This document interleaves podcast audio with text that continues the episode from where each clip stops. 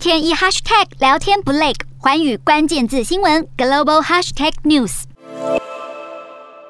丹麦在一号举办公投，以将近百分之六十七的赞成票，决定要加入欧盟的共同防卫政策，成为欧盟集体防御力量的一环，写下历史性的重要抉择。俄罗斯对乌克兰的侵略显然给了欧洲国家一记狠狠的当头棒喝。不但有芬兰和瑞典申请加入北约组织，如今丹麦也重新思考了国家的安全政策。I think these kind of uh,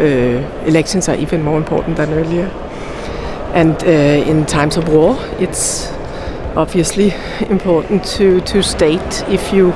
feel that you want to join this community or not. 丹麦从一九七三年就是欧盟成员，不过一九九三年公投后就没有参与欧盟的防卫政策，是组织里唯一没有加入相关机制的成员国。对于欧洲货币、司法还有内政与国防的共同决策，丹麦长期以来都置身事外，更不会为欧盟的军事任务派遣部队。现在丹麦政策大转弯，在国防安全问题上和其他成员国有了更实质的紧密连结，欧盟执委会和理事会都敞开双手表示欢迎。